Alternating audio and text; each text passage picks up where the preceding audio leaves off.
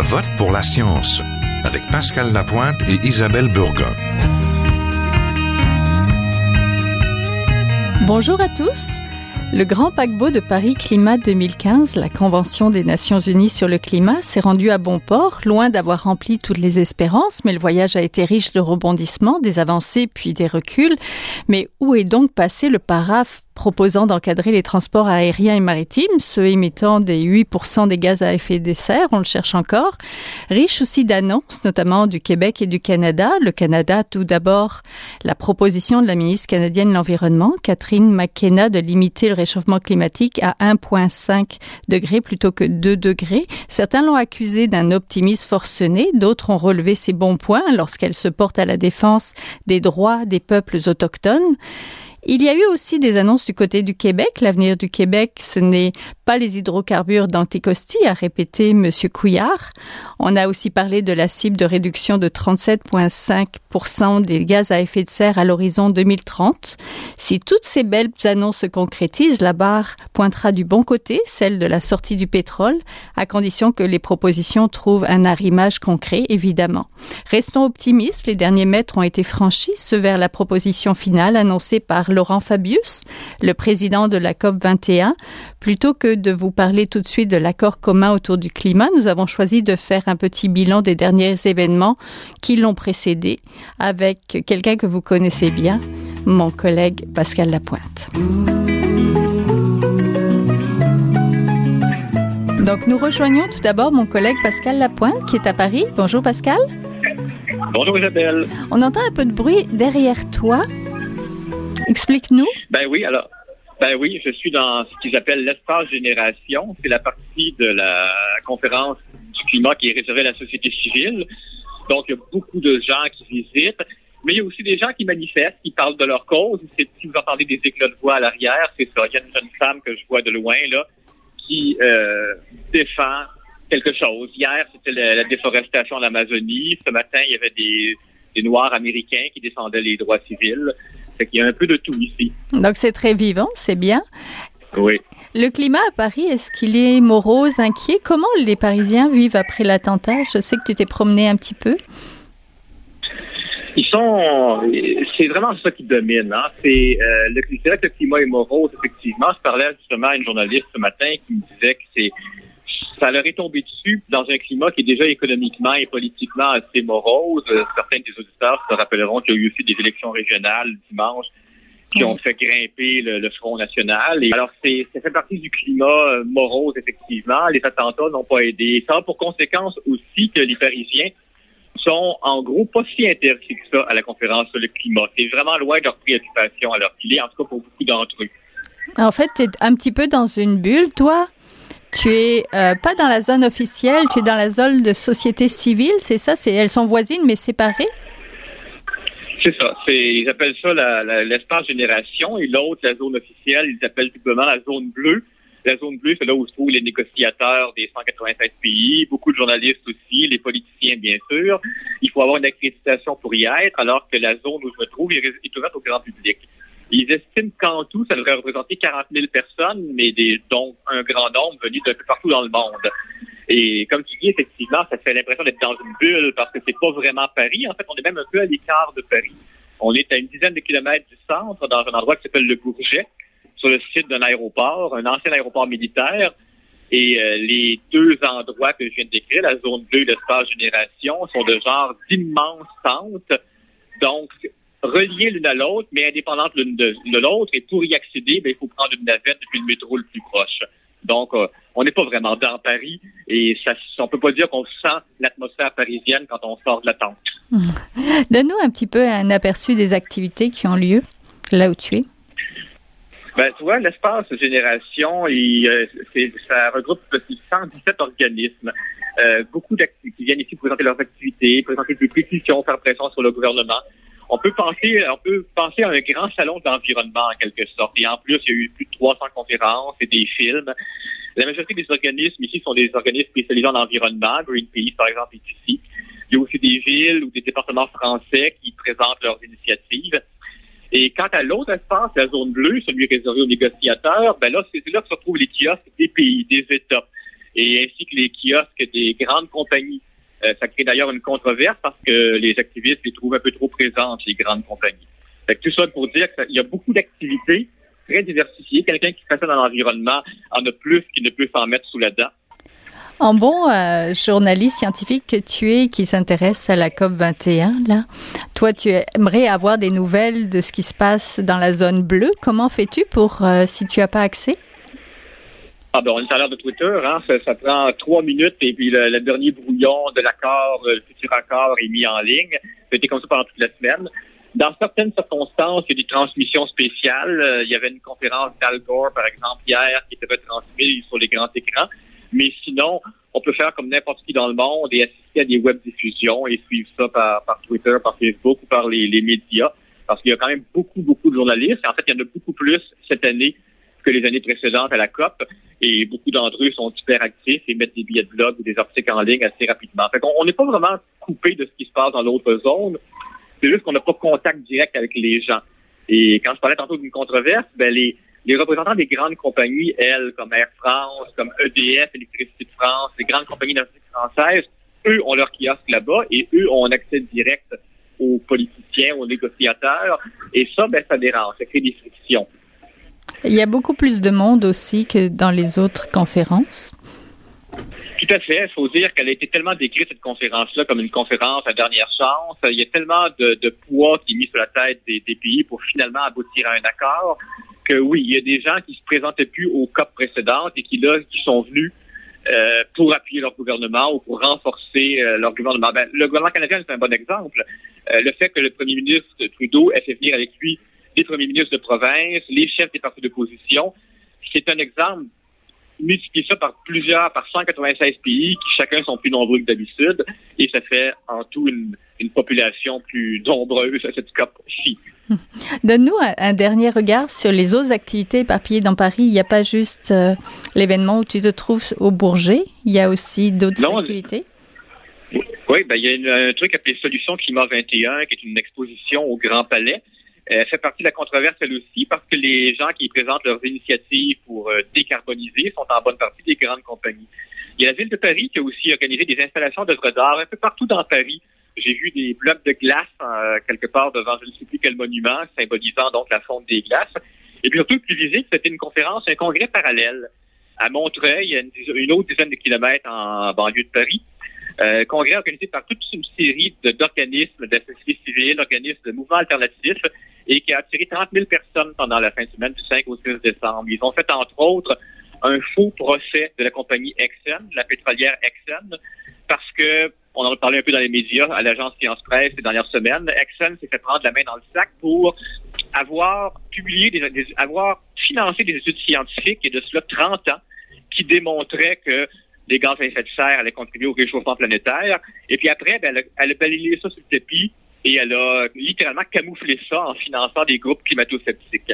Alors, ce congrès parallèle-là s'est amusé en organisant un procès d'Exxon pour peut-être présager de ce qui va peut-être effectivement leur tomber dessus dans les prochaines années. En fait, cette activité-là, tu vas nous en parler dans une euh, prochaine émission. Je vote pour la science. Je pense que ça va être même euh, l'émission euh, de la semaine de Noël. Donc, merci beaucoup, Pascal.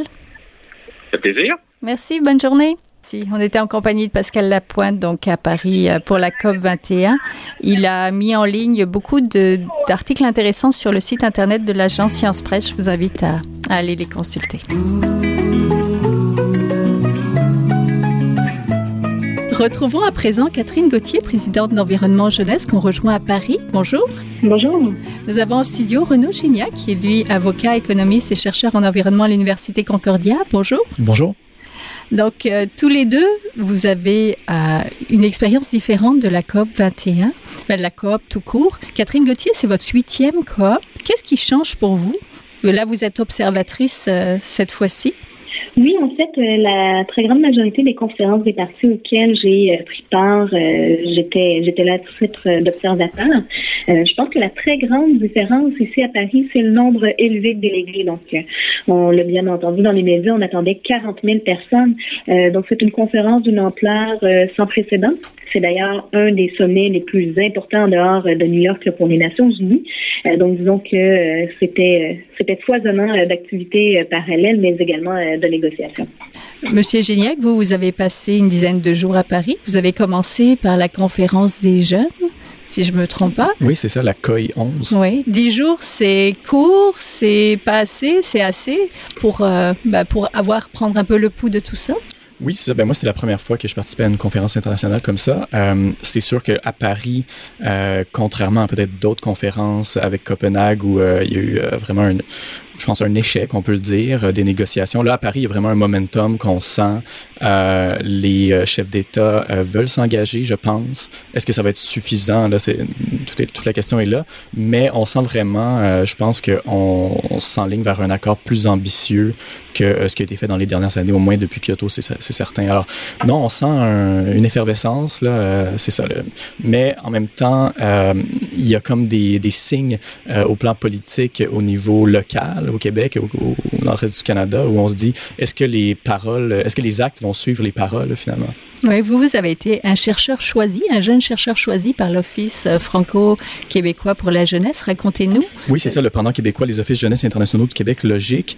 Euh, donc, euh, on a participé à la rédaction avec des 52 jeunes de 10 pays francophones à la rédaction du livre blanc de la jeunesse sur l'eau. Alors, euh, c'est, euh, on a vu, l'eau, euh, c'est un sujet là qui est, euh, disons, central dans, dans, dans, les changements climatiques, puis de façon, disons, différenciée dans les pays de la francophonie. Alors, on avait des gens du Mali, on avait des gens de l'Algérie, de la France, évidemment. donc, nous, on a pu amener l'expérience du Flushgate à Montréal, mais non. Mais là, c'est ce que vous avez fait sur place. Mais comment vous avez été choisi? Comment on a la chance, en tant que jeune chercheur, de pouvoir accéder à ce genre d'événement-là? Ben, en fait, il y a un processus d'inscription euh, à Logique. On envoie notre candidature, puis j'ai été, euh, je remercie Logique de, de m'avoir permis de, de, participer. Puis euh, c'est ça. Alors, le, le, le fait que il y a beaucoup de jeunes qui viennent de plusieurs pays. Ça, ça montre que euh, les changements climatiques sont, ont des impacts très euh, différents. Puis, euh, ce qu'on remarque, c'est que les pays qui contribuent le moins au problème des changements climatiques en termes d'émissions par habitant sont ceux aussi qui font face aux plus grandes conséquences, donc sont les plus vulnérables et ont le moins de capacité souvent à s'adapter aux changements climatiques. Alors, ça pose un problème d'équité internationale de justice climatique. Monsieur Gignac et Madame Gauthier, je vous demanderai pas votre âge, mais vous êtes jeunes tous les deux. Est-ce que le fait d'être jeune, ça change le regard qu'on peut avoir en tant que euh, jeune scientifique sur euh, cette euh, conférence qui est quand même à sa 21e année, qui est une grosse machine. Madame Gauthier, par exemple? Euh, je pense que c'est vrai que les jeunes ont une vision particulièrement différente euh, des négociations internationales sur le climat, en grande partie parce que quand on pose la question, par exemple, des effets des changements climatiques en 2050, euh, les jeunes vont être là pour les vivre. Et si on n'est pas là pour les vivre, on va devoir s'adapter d'ici là, changer nos comportements, mais également apprendre à, vivre dans un monde qui, qui est réchauffé. Quand on parle, par exemple, de la de la limite du 2 degrés Celsius. Euh, au Canada, ça signifie un réchauffement potentiel de 4 à 7 degrés. Donc, c'est considérable. Ça va vraiment modifier la façon dont on vit. Euh, donc, c'est pour cette raison-là qu'on sent particulièrement l'urgence de modifier nos comportements euh, parce que les, les conséquences qu'on prévoit à plus long terme, euh, on, on va bel bien les vivre. Je pense également que les jeunes apportent euh, l'innovation, du dynamisme aux négociations, euh, tout simplement parce qu'on a une façon différente de voir les choses. on espère évidemment avoir un accord qui soit particulièrement ambitieux, euh, mais on ne s'arrête pas là non plus. Euh, j'entends par là euh, l'importance de s'engager, oui, dans les négociations internationales, mais également à l'échelle locale ou régionale pour mettre en œuvre des mesures, des actions, des initiatives pour réduire nos émissions de gaz à effet de serre, mais également s'adapter, par exemple, en zone urbaine, à la hausse des températures. Est-ce que, Monsieur Génial, le fait d'être jeune, ça change un petit peu ce regard-là qu'on a sur ce genre de conférence? Ben, je pense qu'il faut faire attention. Il y, a, il y, a, la pensée jeune, que je pense qu'il n'y a pas d'âge aussi. Il y a des, euh, euh, des, des, moins jeunes qui sont restés jeunes et euh, des jeunes qui sont déjà plus, plus, plus, trop jeunes.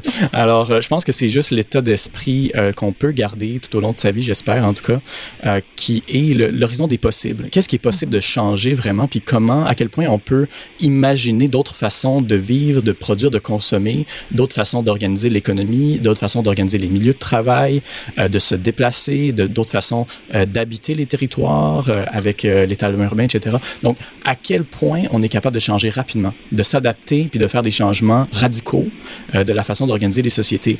Et le piège, et c'est particulièrement vrai dans, le cas des changements climatiques, c'est de voir l'horizon des possibles un peu contraint, trop contraint pour l'ampleur des défis qu'on a à affronter changement climatique, -hmm. ça nécessite des, euh, des changements euh, très profonds. Euh, on, on, ne peut plus se permettre de, de, de privilégier la voiture, l'auto solo. On ne peut plus se permettre de se lancer dans des gros projets industriels euh, comme l'exploitation pétrolière et gazière. Ce n'est plus possible. On ne peut plus mettre en œuvre des grands projets industriels euh, de cimenterie qui vont euh, produire d'ici 2050, etc. Parce que la science nous dit qu'il faut réduire de façon considérable. On parle de pas seulement 15% 20 des, des, des, à, la marge. On parle de réduction de gaz à effet de serre, de notre bilan de gaz à effet de serre de 70 de 80 Alors, on parle d'une décarbonisation complète de notre économie et là, ça, implique des changements considérables de, euh, de, de, de, notre façon de produire et consommer, mais aussi de, de peut-être ce que constitue la réussite ou le progrès. Mm -hmm. euh, alors, des fois, euh, puis là, on, on, arrive dans le temps des fêtes, on, on, on voit, bon, euh, souvent les, les, publicités, puis la, la fièvre de la consommation, et euh, peut-être que, euh, comme jeune, d'âge, qu'on soit jeune d'âge ou, ou, ou, pas, mais d'esprit, c'est ça, c'est peut-être de, de, de, penser à d'autres valeurs qui peuvent nous, nous faire, disons, nous, nous, nous, nous rendre heureux, mm -hmm. sans vouloir plus et plus gros. Oui, consommer plus.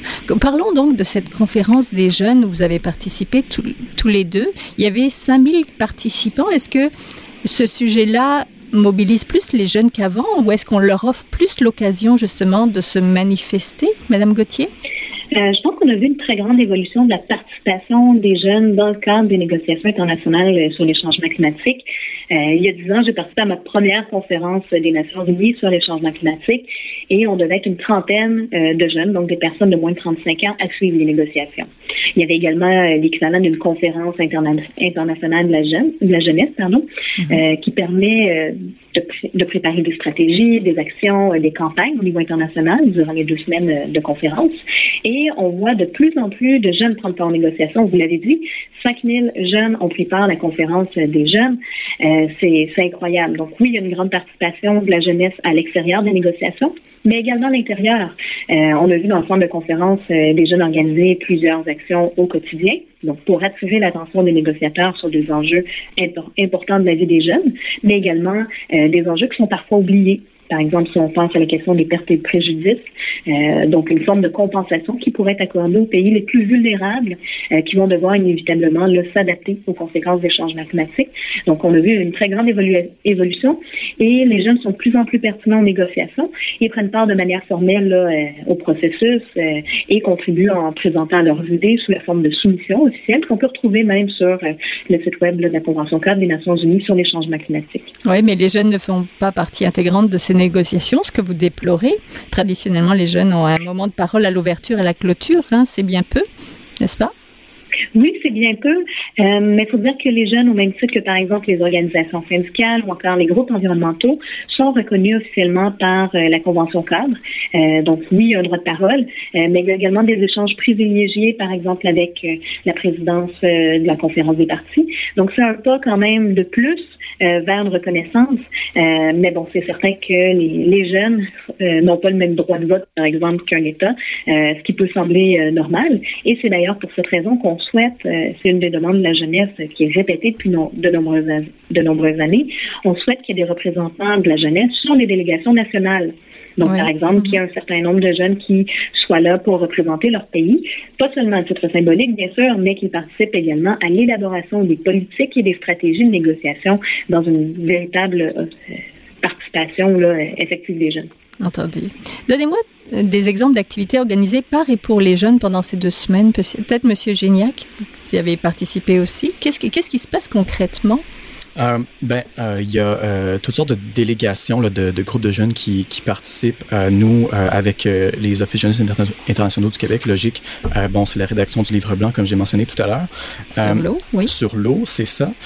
donc, au-delà de la rédaction du livre entre jeunes, après, c'est de faire circuler ce livre-là auprès des décideurs pour vraiment pouvoir influencer les décisions. Puisqu'on, ce qu'on voit sur l'eau, les, les, principales conclusions, c'est qu'on on parle d'une gestion intégrée de l'eau de plus en plus, il faut euh, que les décisions qui se prennent sur l'eau, d'une part, ne soient pas prises au niveau euh, des juridictions comme, comme des régions, euh, parce que souvent il y a des bassins qui se, qui se, qui se transversent d'une juridiction mm-hmm. à l'autre. Et c'est important d'avoir des organismes qui veillent, qui, qui, sont collés non pas à, à une région, mais à la réalité des cours d'eau. Donc, les comités de bassin versant, c'est intéressant. Ça peut être des comités qui euh, peuvent euh, être interprovinciaux ou même internationaux. Mm -hmm. euh, donc, une des choses, ça c'est une des choses, des, des conclusions. Et au-delà, bon ben, dans la COP, je pense à un groupe de l'université de Sherbrooke qui est en visite à la COP pour vraiment, on, on, essaie de sortir, je pense, les jeunes des universités, puis d'aller vraiment sur le terrain, de voir bon mais quelle est la réalité politique des, des, des négociations internationales. Euh, puis je pense que c'est très formateur pour euh, pour s'inspirer, mais aussi avoir une petite, disons, un, un, un, reality check, comme on appelle. Okay. pour, c'est ça. Je pense qu'il y a des, des, des forces politiques qui qu'on ne peut pas ignorer, des lobbyistes qui sont très puissants et des intérêts économiques très forts qui militent contre les les cibles. Et je pense que c'est important d'être bien conscient de ces forces-là pour pouvoir développer des réponses appropriées. Oui, parce que quand vous arrivez à ce genre d'événement, c'est là que vous prenez conscience vraiment des forces politiques en jeu. Il y a la science d'un côté, il y a ce qu'on sait sur le climat au point de vue scientifique, et d'un autre côté, il y a la réalité politique avec les lobbyistes et, comme mentionné Pascal tout à l'heure, les entreprises qui sont là aussi pour bien se faire valoir aussi. Donc, je sais que c'est un peu prématuré pour tirer un bilan, mais je vais vous demander peut-être tous les deux de se livrer un petit peu à cet exercice. Que, que retiendrez-vous chacun de la conférence de Paris Climat 2002, tous les deux là, ou de peut-être de la conférence des jeunes d'abord, puis de la conférence plus largement. Peut-être Madame Gauthier Que retiendrez-vous? À la conférence des jeunes, je pense qu'on peut retenir euh, le fait que les jeunes ont réussi en fait à s'entendre par consensus, alors c'est possible, sur euh, un manifeste dans lequel plusieurs euh, préoccupations et priorités d'action sont identifiées, euh, que ce soit par exemple au niveau de l'équité ou encore de l'éducation, de la sensibilisation et de la formation de la jeunesse aux euh, enjeux du changement climatique. Donc on peut retenir que les jeunes sont capables, lorsqu'ils assistent par exemple à des ateliers, à des formations euh, qui sont données également par d'autres jeunes, les jeunes sont capables d'arriver à travers un processus décisionnel s'entendre sur un, un, document ou encore des positions clés qui par la suite pourront être traduites dans euh, dans leurs contextes régionaux ou euh, même très, localement dans des établissements scolaires, des universités, etc. Et euh, bien sûr, pour la suite des choses, pour les négociations, ce n'est pas terminé à l'heure actuelle. bien sûr, je pense qu'on peut déjà dire que la conférence de Paris a permis d'accélérer la transition vers des économies et des énergies propres. Euh, c'est pas seulement une question de négociation à Paris, euh, mais bel et bien d'un mouvement vers une décarbonisation, euh, idéalement vers le milieu du siècle. Donc, euh, la conférence de Paris nous amène en ce sens. Et bien sûr, nous, euh, nous devrons attendre le, le, le, texte final pour voir si les partis, les pays vont confirmer cette tendance vers la décarbonisation massive. Monsieur Gignac, après la lecture de votre récent billet, là, le vrai changement dépendra, je vous cite, d'abord et avant tout de la capacité des mouvements sociaux locaux à prendre la pression sur, à mettre de la pression sur leurs élus. Euh, C'est ça?